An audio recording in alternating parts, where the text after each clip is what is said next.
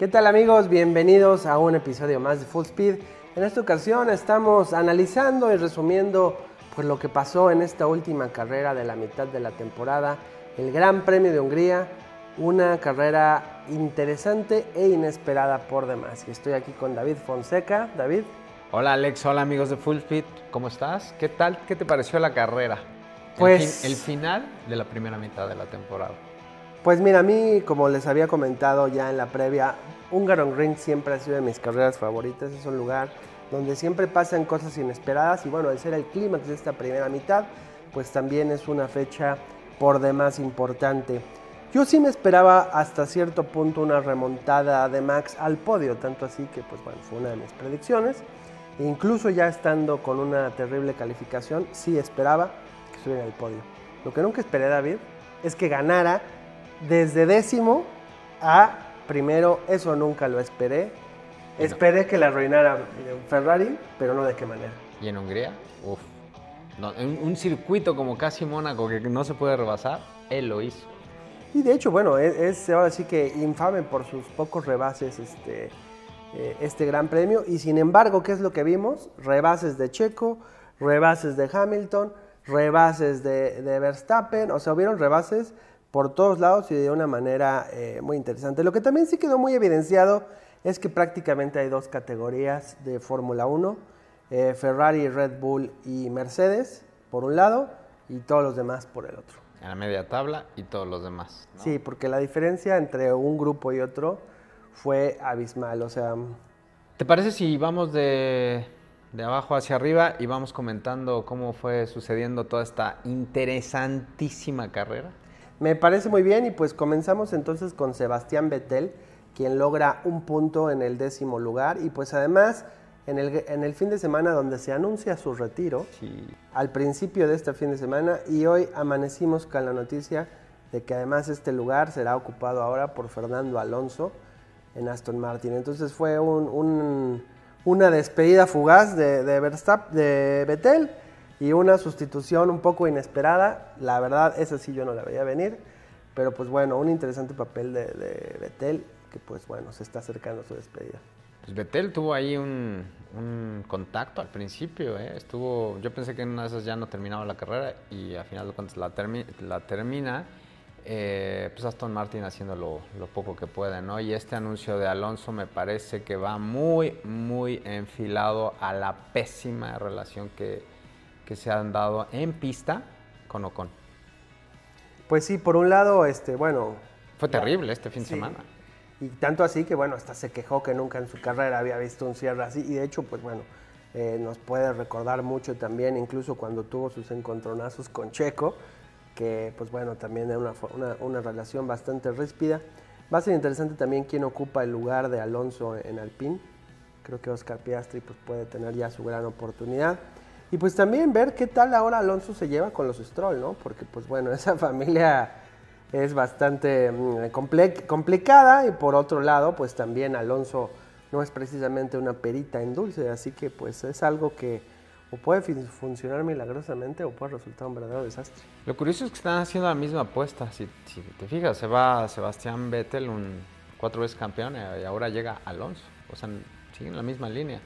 Y pues continuando entonces con Alpine, pues tenemos este papel interesante que hicieron, octavo y noveno, eh, que pues bueno, a fin de cuentas acabaron neutralizando el efecto que tuvo eh, McLaren, que pues ya los acabó rebasando, ¿no? Este, arrancaron bien la carrera, tuvieron una, muy buena calificación. Creo que empiezan los problemas pues precisamente por este cerrón de Ocon a Alonso y pues luego que también fueron superados pues de manera relativamente sencilla por los, por los Red Bull, ¿no? Se han caído muy feo ya en ritmo de carrera los Alpine. Y otra cosa que, me llama la atención es la pésima estrategia de neumáticos que, eligen. ¿Cómo te vas por duros? Pues bueno, realmente sí era una de las posibilidades porque a fin de cuentas si tú vas a, un, a una parada y todos tus rivales van a dos paradas, en teoría debes de tener una ventaja. Y más si vas por los duros. Lo que nadie esperaba es que los duros funcionaran tan mal. Sí era una de las combinaciones amarillos, eh, blancos eh, que sugería Pirelli al principio, pero la verdad es que como bajó tanto la temperatura, los blancos pues se comportaron de una manera terrible. la temperatura y también que son demasiadas vueltas y está claro que el circuito de Hungría es ritmo de carrera. Y lo, o sea, fue lo que me sorprendió, por ejemplo, lo contrario que hizo Red Bull, que le ganó a todos con ese principio básico. Varias entradas a pits, pero mantienes ese ritmo de carrera y lo lograron. Creo que aquí fue la apuesta por, por Alpine en el no tener mucho que perder. Creo que no necesariamente era una estrategia incorrecta a priori. Este, tanto así que Red Bull iba a comenzar la carrera con blancas. ¿eh? Nada más que decidieron arrancar mejor con rojas. Una, una decisión que fue lo que permitió que, que, remontaran de esa manera. Lo que sí es que, bueno, eh, Alpine fue quien tomó el riesgo de montar las blancas. Lo que es inconcebible es todos los que montaron blancas después de Alpine, desde McLaren hasta Ferrari. Sí. Yo no entendí eso. Pues sí. Lo que sí también curioso, esta carrera hasta cierto punto fue nada para nadie, para, Mercedes, para McLaren y, Alpine. A fin de cuentas los dos se llevan seis puntos. Eh, bueno, eh, Alpine lo hace con dos puntos de Ocon y cuatro puntos de Alonso en octavo y noveno. Y luego Norris eh, se lleva seis puntos eh, para McLaren. Entonces, pues ahora sí que fue nada para nadie. Sigue ligeramente adelante Alpine, cuatro puntos arriba de McLaren en la tabla del campeonato de, constructores, 95 contra 99. Y sabes qué? Tuvieron la oportunidad en McLaren de pasarlos, porque hubo un momento donde iban Norris y, y Ricardo adelante. Luego se da este desafortunado contacto de Ricardo con Stroll, que salió muy caro. Y posteriormente de eso no solo sirve los 5 segundos de penalti, sino que le montan las llantas rojas, este, blancas. Y Ricardo, la verdad, qué papelón hizo cuando pasó a los dos, ¿te acuerdas? Sí. Fue maravilloso ese momento. Fue como, eso es racing, eso es correr, eso es estar ahí. Y aquellos dos peleándose entre ellos. ¿Cómo es posible? ¿Qué dices como jefe de equipo a ellos dos? Y qué pesadilla para Sofnauer que ya le había pasado eso mismo con Ocon y Checo y ahora que le pase con Ocon y Fernando Alonso, ¿no? Pues ahí hay un mínimo común, o sea, ahí hay un común denominador, si a mí me preguntan, ¿no? Entonces, pues quizá nada más sea que Ocon tiene la carita de mustio, pero no es tan buen coequipero. Es mustio. Lo que también es una realidad es que, pues bueno, él sí ha contribuido a la mayor cantidad de puntos para el equipo. Este, de hecho, pues vamos a ver aquí. Sí ha sido muy constante Sebastián Ocon. 58 de los puntos de, de Alpine han sido de Ocon. O sea, consistentemente sí ha superado a Alonso. Alonso no es un piloto fácil de tener de, de coequipero. Nada de lo que hagas le va a parecer y nunca va a aceptar que seas precisamente el número 2. Así que va a ser interesante también ver cómo le va con el niño Stroll, ¿eh? Junior Stroll. Porque pues ahí desde el primer día sabes que pues tú nomás estás ahí para cumplir los caprichos de la familia. Em, retomando ya al final y ahora que viene em, la segunda parte de la temporada, ¿qué tal va a estar ese duelo Alpine, McLaren, perdón? Pues creo que todavía nos falta mucho por ver, ¿eh? y ojalá sí Ricardo pueda estar más en la pelea, porque él tenía todo para que realmente eh, pues pudieran haber superado ya a, este Alpine en esta, en esta semana, ¿no? No se dio, este, pues sí creo que mucho fue por este contacto pero seguramente la, eh, va a ser muy importante en la segunda mitad, en las nueve carreras que le quedan esa temporada, pues que Daniel Ricardo sí esté ahí compitiendo por los puntos, porque a fin de cuentas a lo más que puede aspirar McLaren es precisamente a este cuarto lugar, que además es muy valioso por la diferencia que hay en, cuanto a lo que te llevas en, el en la bolsa. Presupuesto. Este, entre un lugar y otro, ¿no? Y pues creo que también, pues Norris hasta cierto punto merece pues lo más que pueda, lo más que pueda lograr. Han sido mm, estas, esta primera parte de la temporada dejado muy claro como todos estos, eh, dónde está cada escudería, ¿no? ¿No, crees? Y, creo que Alpine y McLaren le, resta una buena segunda parte de la temporada y vamos a ver mucha emoción. Necesitamos más consistencia de, Ricardo. Norris para mí está muy bien, eh, solamente que pues, no sé, es un muchacho que tiene muchísimo talento, creo que va, le falta crecer un poco, pero el carro creo que no, no, no, creo que no le está dando el carro y también está teniendo que lidiar con la frustración de no poder estar compitiendo por la parte, o sea, eh, eh, con los niños eh, grandes. Ajá, ajá, porque es muy clara la diferencia. aquí lo vimos más que en ningún momento. En este tipo de pistas pues son muy, muy polarizadoras. Y pues terminó 70 y 78 segundos por detrás de Max Verstappen. O sea, eso es casi una Es vuelta. Es casi una vuelta, ¿no? Estuvo a 10 segundos de que fuera la vuelta completa, más o menos. Y no hay cosa que más arda a un piloto que te la pena. Claro, y pues entonces eso es de saber que no tienes oportunidad, pero bueno, hasta cierto punto pues es por lo que puede luchar, lo está haciendo bien. Ya tuvo un podio, ¿no? O sea, quizás se diera el milagrito de otro, nunca, este es de las que produce milagros y Sí, no, no, no. no lo hubo tanto, aunque se puede decir que lo que hizo eh, Verstappen tiene algo de milagroso y más después del, del, del trompo, pero pues sí, la realidad es que sí son dos carreras distintas y está interesante lo que pasa con McLaren y, y este, Alpine. y Alpine. A veces nos dejamos llevar porque está pasando tanto enfrente que nos olvidamos de esto, pero también hay una buena pelea ahí, ¿no? Y bueno, ya antes de pasar a, a la parte importante de la tabla, Haas. Haas se cayó. Veníamos Haas, hablando maravillas sí. de Haas, dos, tres carreras y de repente, ¡pum! Fugazzi. De hecho, es triste lo que ha venido pasando incluso con Alfa Romeo y Haas, que han estado muy inconsistentes. Sí, También ellos traen su propia pelea. Eh, a fin de cuentas, Haas está a, bueno, 34 puntos contra 51. Ellos más bien su tirada era competir contra Alfa Tauri, pero creo que sí le pueden llevar la pelea a, a Alfa Romeo, ¿no? Y también pues Alfa Tauri Se cayó horrible. Entonces, pues bueno, sí, creo que falta mucho todavía, pero sí hay equipos que están en situaciones bastante preocupantes. ¿Y qué tal? Nada más un momento que fue maravilloso, la Tiffy en la Q3. ¿Qué te pareció? Pues bueno, qué padre que tuvo su Qué padre, ¿no? Ojalá por lo menos termine su carrera con unos puntitos, ¿no? Pero ese momentito fue maravilloso, ¿a poco no? Fue así como ya con el reloj, reloj en ceros y, e hizo el mejor tiempo. Así pasa, ¿no? La Fórmula 1. Así pasa, y más con lluvia, ¿no? Con lluvia que es el, el- ahora sí que el gran ecualizador. Pero bueno, así entrando ya de lleno a este top 6, que será el top 6 probablemente por el resto de la temporada, pues bueno, comenzamos con el desafortunado Leclerc. Qué tema. Qué tema, qué tema, qué tragedia, qué manera de sufrir de este pobre muchacho que si no logra un triunfo pronto, la verdad es que creo que anímicamente se va a destrozar. ¿Qué va a pasar? O sea, que ¿cómo tomas este ataque frontal hacia Leclerc? Que pareciera que no, pero eso están haciendo carrera tras carrera. Es que es realmente ofensivo, ¿eh? Y, y todavía viendo las entrevistas ¿De qué se post carrera, Binotto sale a decir que no había sido un error de estrategia, que había sido un problema de pacing. Ajá. O sea, cuando claramente, eh, o sea, creo que un niño de 10 años se hubiera dado cuenta eh, que poner las llantas blancas en ese momento iba a desencadenar en tragedia. O sea, no había otro, era... Ya habían visto además los resultados, lo que había pasado con Alpine, o sea... Y no solo eso, sino que solamente había usado las, las amarillas por 18 vueltas antes de que lo llamaran a pits por las blancas.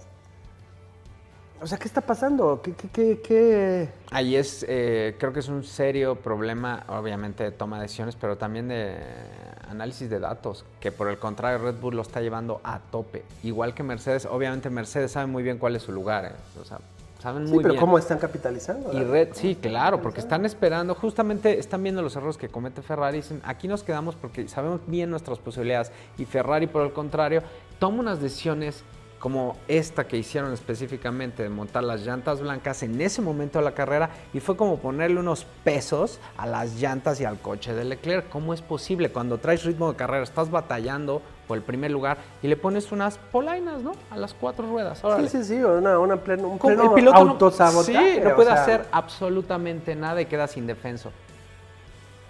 Sí, no, no, una barbaridad. Y más, pues sí. Aquí, bueno, Iñaki Rueda, el jefe de estrategia de, de Ferrari, creo que es alguien que deberían de muy pronto evaluar cuál es su posición en el equipo. O sea, ve el contraste de lo que puede hacer una posición clave como esa en comparación con Anne Schmidt, eh, que es su contraparte en Red Bull y lo que logró. O sea, Increíble. Sí, Max Verstappen, claro que fue autor. Sí, Checo Pérez, claro que fue autor. Hicieron estos grandes rebases iniciales. Estuvieron ahí, pero la realidad es que mucho se definió para ellos en los pits y en el manejo de llantas, que Sí. fue preciso.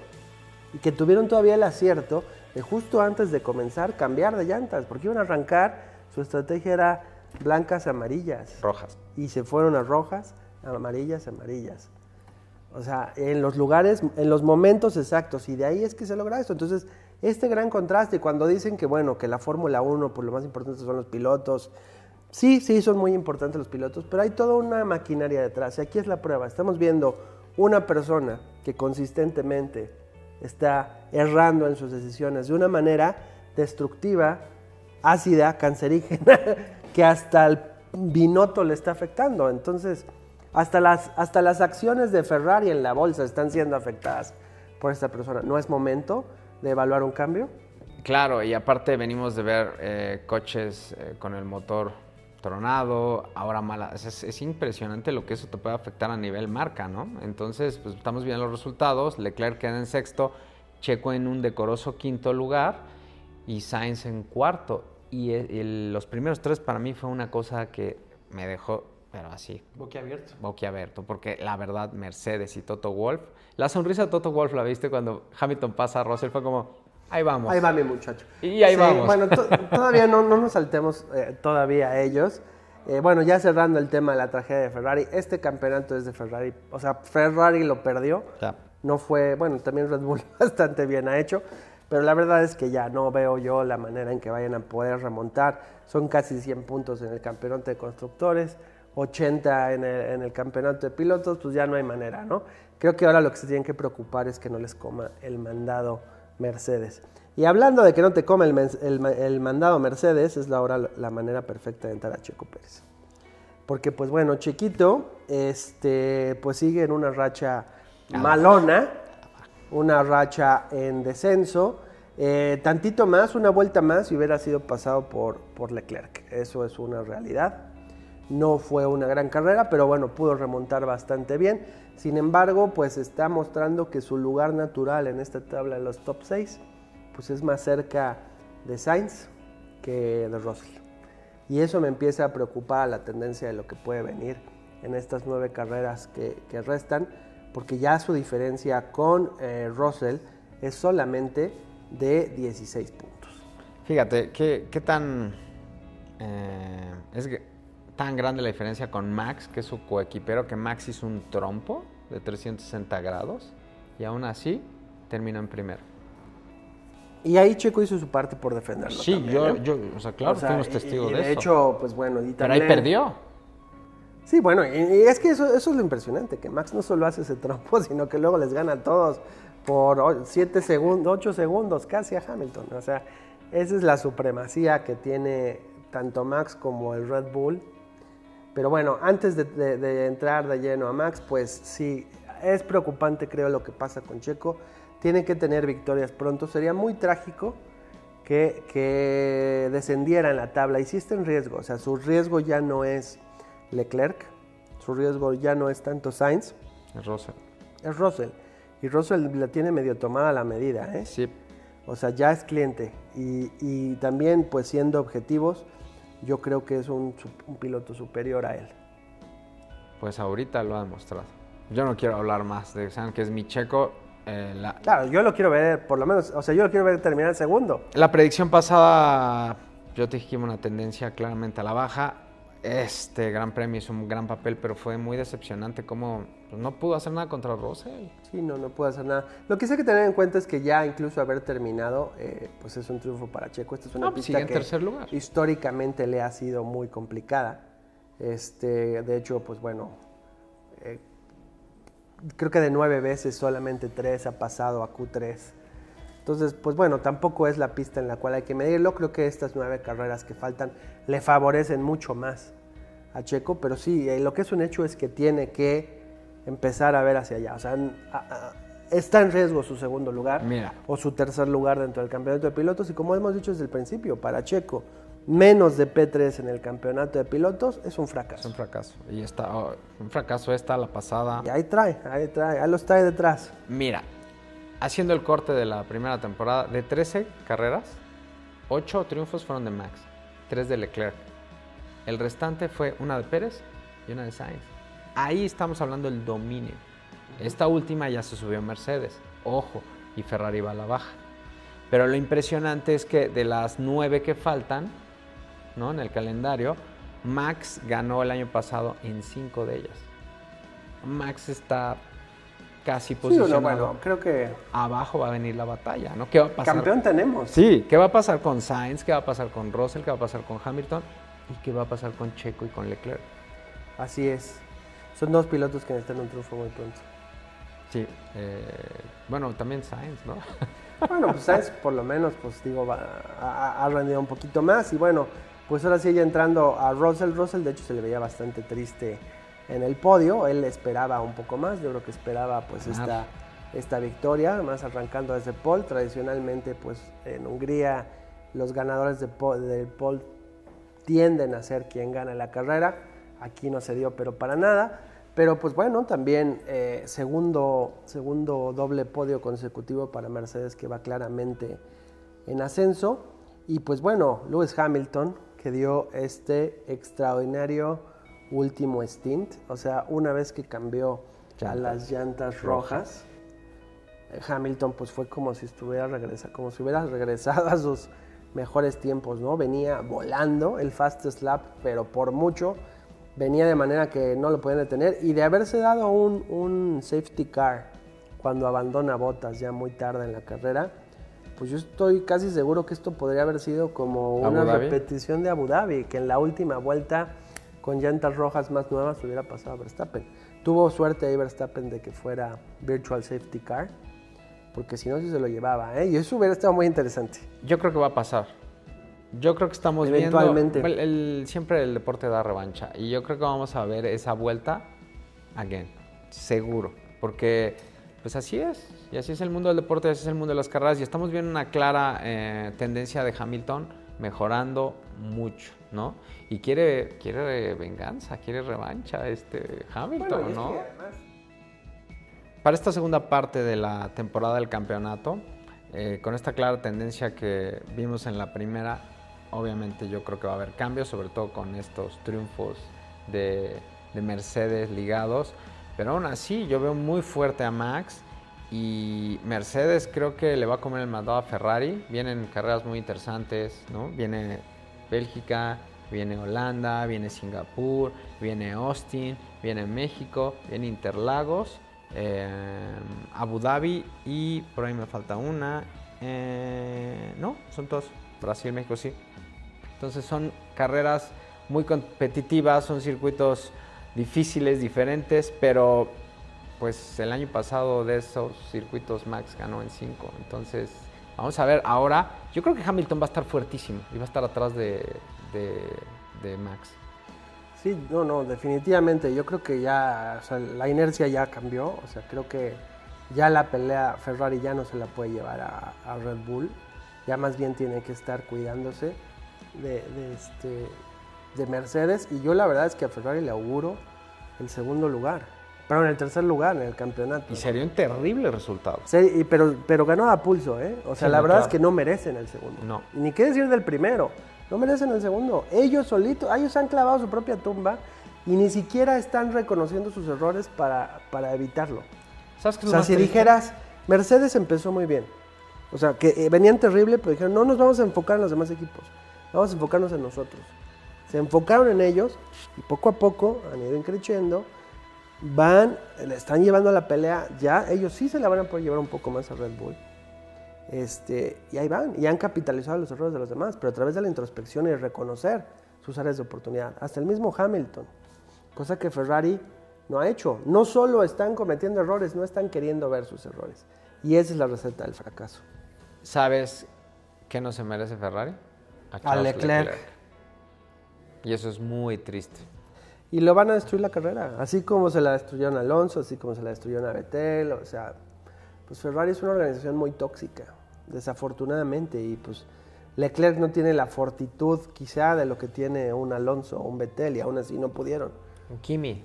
Y bueno, y por algo Kimi fue el último campeón de Ferrari, porque él pues decía, pues a mí me vale, sus políticas yo voy a correr. Y además fue la última persona que pudo remontar tantos puntos para acabar campeón. Entonces, yo no le veo, yo no le veo, no le auguro mucho futuro tristemente a Leclerc, lo cual es muy desafortunado.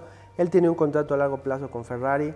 Creo que si, mira, Ferrari tiene que ver hacia adentro y reconocer sus errores como organización. El problema es que son incapaces de hacerlo. Y entonces, ¿en qué acaba?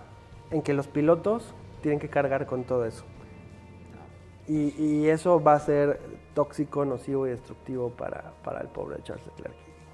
Y por otra parte, eh, teniendo a los dos pilotos de Mercedes avanzando cada carrera más, ¿qué te parecería ver en Abu Dhabi para el cierre a Hamilton y Verstappen en un nuevo episodio de la saga 2? Estaría buenísimo, estaría buenísimo. Ah, no, no por el Eh, campeonato, mira, porque sabemos que Max va muy adelante, Yo los pero invito peleando. a que vuelvan a ver la carrera, Pero ya con ojos frescos y objetivos, a que vuelvan a ver Abu Dhabi. Es un gran Vean la ejercicio. versión de 30 minutos en F1 TV si lo tienen. Se van a dar cuenta que trampa no hubo. Hubo inconsistencias en la cuestión de los del, del, del pace car al final. Sí, sí lo hubo. Pero así como aquí vimos cómo se gana y se pierde en la estrategia, en el cambio de llantas y en el momento que entra los pits, así fue Abu Dhabi. Mercedes no entró donde debía. Pero bueno, no entremos en detalles ya lo que se ha hablado mucho. Hay que ver, estaría genial ver este reencuentro. Yo sí lo único que temo de todo esto que he venido diciendo es una cosa, y es que Checo pueda mantener, ya no digamos P2, P3, Sí, caray. porque Hamilton y Russell se lo pueden llevar. La tendencia va para allá. Yo estoy muy, muy consternado por eso. Desde Mónaco empezó su debacle. Ahorita viene un mes que puede aprovechar, tomar fuerza, porque yo siento que es una parte más interior. El, el, eh, un síntoma terrible es cuando tiras, cargas hacia el equipo y no, o sea, sí está bien, pero es en corto, no, no lo haces público, ¿estás de acuerdo? Y creo que Checo ahí tiene que ir más un poco hacia él y sí empezar a platicar con su gente, con su equipo, pero creo que también es una cosa que él, él está demostrando en pista en las últimas carreras. Claro. Y bueno, también siendo bien objetivos, David, vamos a decir que en el terrible escenario que Checo acabara P5, que sería terrible para él. Red Bull va a seguir ganando por más de 100 puntos. Sí, claro. Y su trabajo en Red Bull es contribuir a ganar el campeonato y a que gane más Verstappen. Así que tampoco es que pase nada. No. Pero siempre Ahora, es no bueno para queremos él eso para él. para Queremos que pueda llegar lo más alto. Lo más alto que pueda llegar al final del día, no importa. Porque no vas a quedar en los libros de historia si no ganas el campeonato. Si quedas P2, P3, P4, no importa. Lo queremos para él. Queremos ver. Sabemos que puede dar más. Eh, Yo la máxima amenaza en, su- en esta etapa de la carrera que le veo a Chico Pérez es George Russell. Sí. Ese es su obstáculo que tiene que superar. Y ya traen esto. Entonces va a ser interesante. Y ahora sí que pues por el orgullo de ver a Checo, por lo que sabemos que puede ser, pues es por lo que queremos verlo que triunfe. Porque además sí, sí puede. Claro. ¿Qué te dejó Hungría? Y este eh, paréntesis en la temporada. A mí me deja que la estrategia de Liberty Media de hacer esto más competitivo, de que hubieran más rebases, de que jugara más la estrategia, funcionó y funcionó a la perfección. Porque tenemos una pelea de tres y porque estamos viendo rebases y porque estamos viendo todo lo que es por lo que nos levantamos temprano los domingos a ver la Fórmula 1. Yo me quedo con eso. Sí, yo también. Y, y sobre todo que estamos eh, viendo por fin cómo, sobre todo ahorita en Hungría, en esta última carrera, de qué trata la Fórmula 1. No solo son pilotos, son muchas cuestiones. Es un equipo gigantesco analizando datos de velocidad, aerodinámica, física, neumáticos, todo, clima. Y este gran premio lo dejó bien claro, ¿no? Empezamos el, el viernes y sábado hubo condiciones climáticas distintas y el domingo de la carrera también.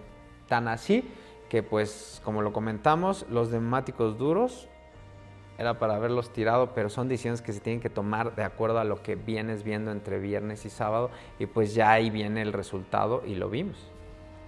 Así es. Maravilloso. Pues a fin de cuentas creo que con los, los dos, que- los dos nos quedamos con lo mismo y es que Sí. pues, qué maravillosa Sí, la Fórmula 1, sí, ¿no? sí, sí, increíble. Qué padre, va mucho más allá de solo quién queda en el podio. Nos da tanto de qué hablar, simplemente hay que ver cómo sigue avanzando el reloj en estos programas. Este, espero que sigan con nosotros. Claro. Eh, y pues bueno, creo que también con esto pues terminamos.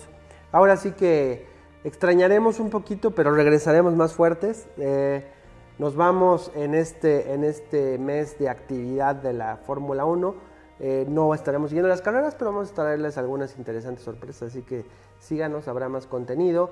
Y el 26 al 28 de agosto estaremos de regreso con el Gran Premio de Bélgica en la histórica Spa, que además corre el riesgo de ser su último año. Espero que no.